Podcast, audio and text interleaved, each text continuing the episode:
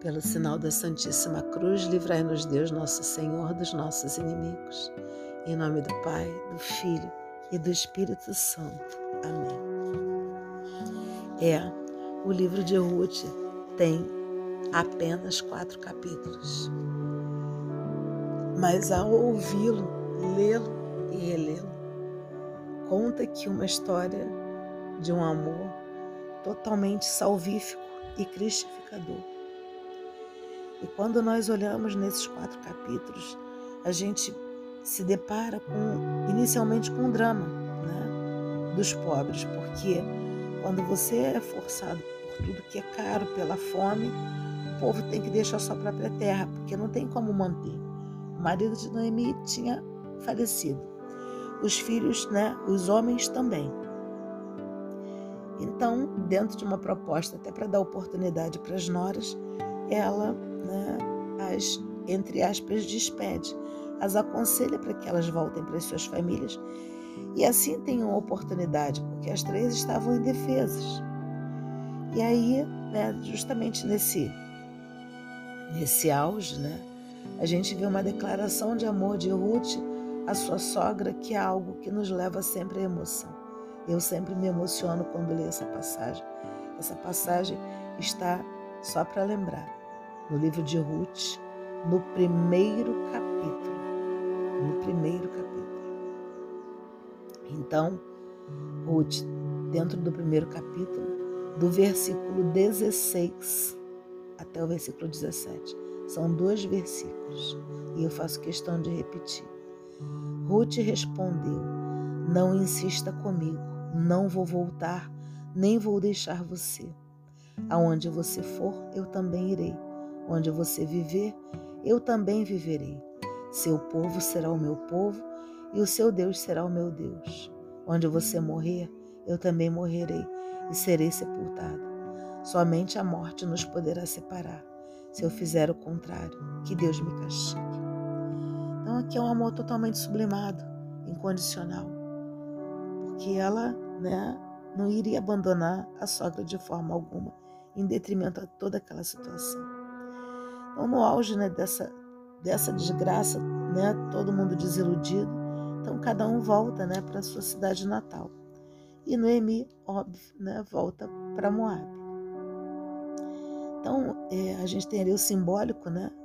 Quando ela chega, ela né, tem que trabalhar, quer trabalhar para poder trazer algum alimento para casa.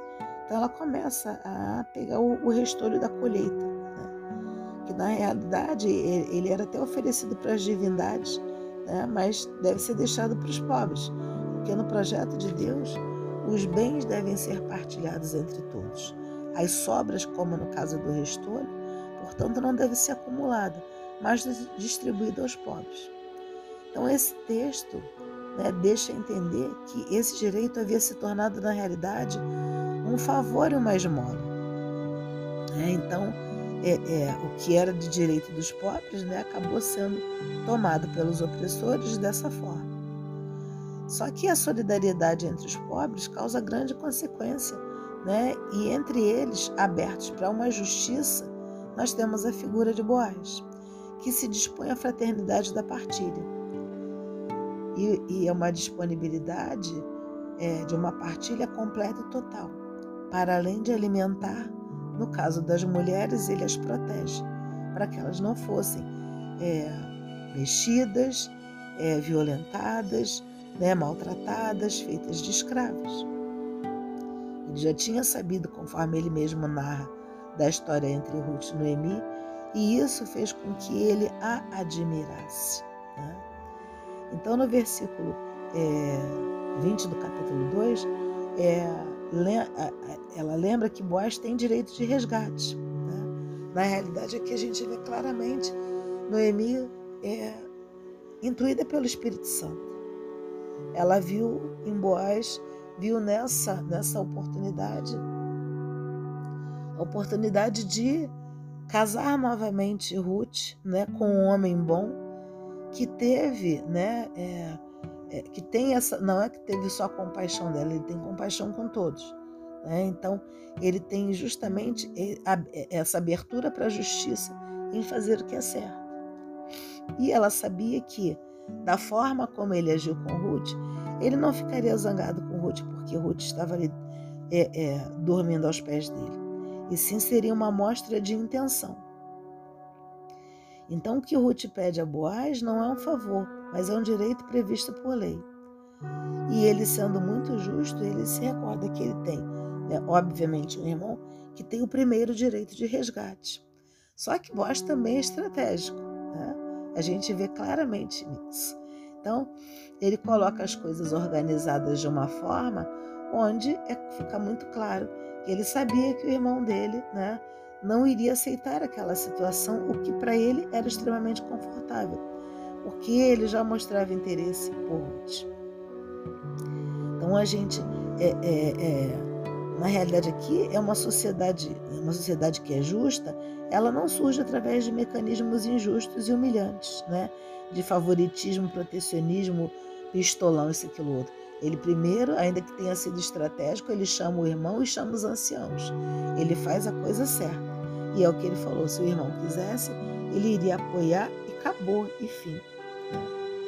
Então a gente fecha no capítulo 4 com Noemi vivendo a situação dos pobres para terem o que comer. Precisam vender todo o seu pequeno matrimônio. Né?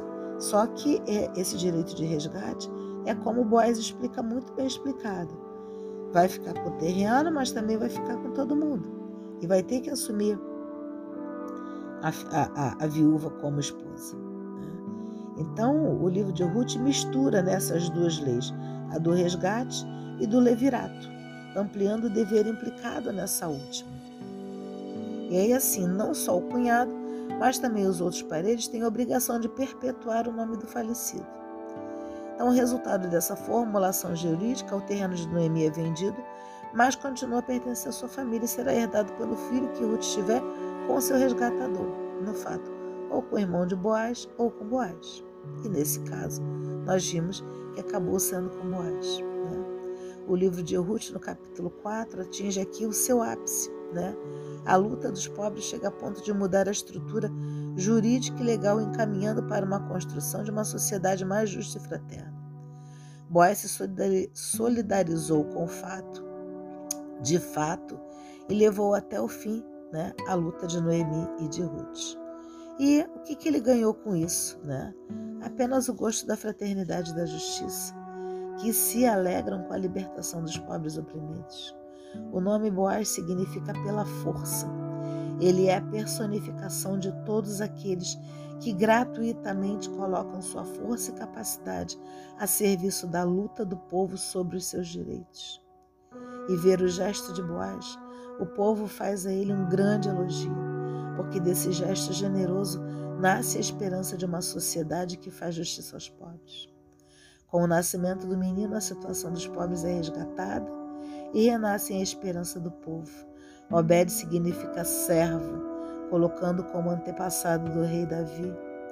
O livro de Ruth espelha a esperança dos pobres, ter um rei a serviço da justiça que leve o povo para a liberdade pela vida.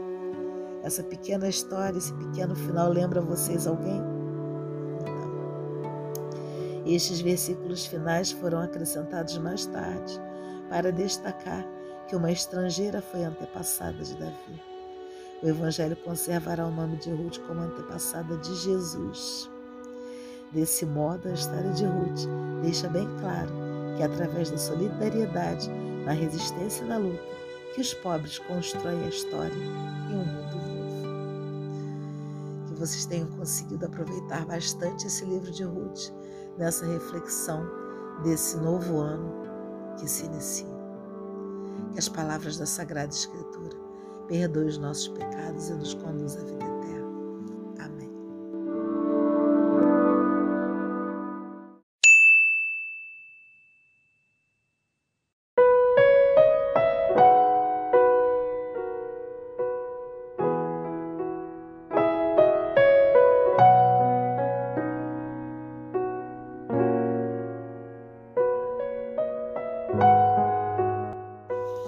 Em nome do Pai, do Filho e do Espírito Santo.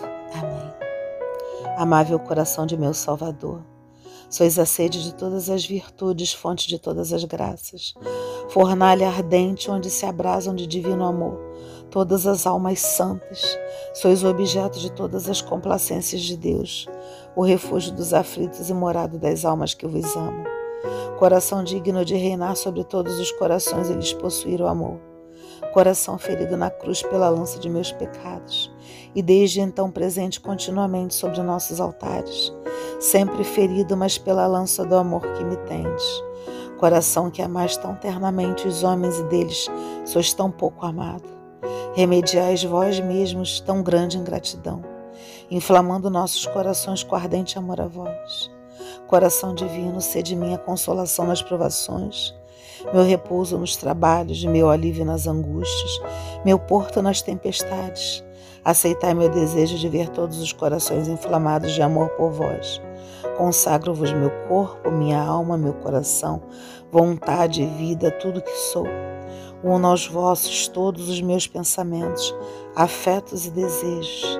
Eterno Pai, ofereço-te os afetos puríssimos do coração de Jesus. Se rejeitais os meus, os dos vossos, os do vosso Filho, não podeis rejeitar, pois ele é a santidade mesma. Supram eles o que me falta e agradável façam aos vossos olhos. Amém.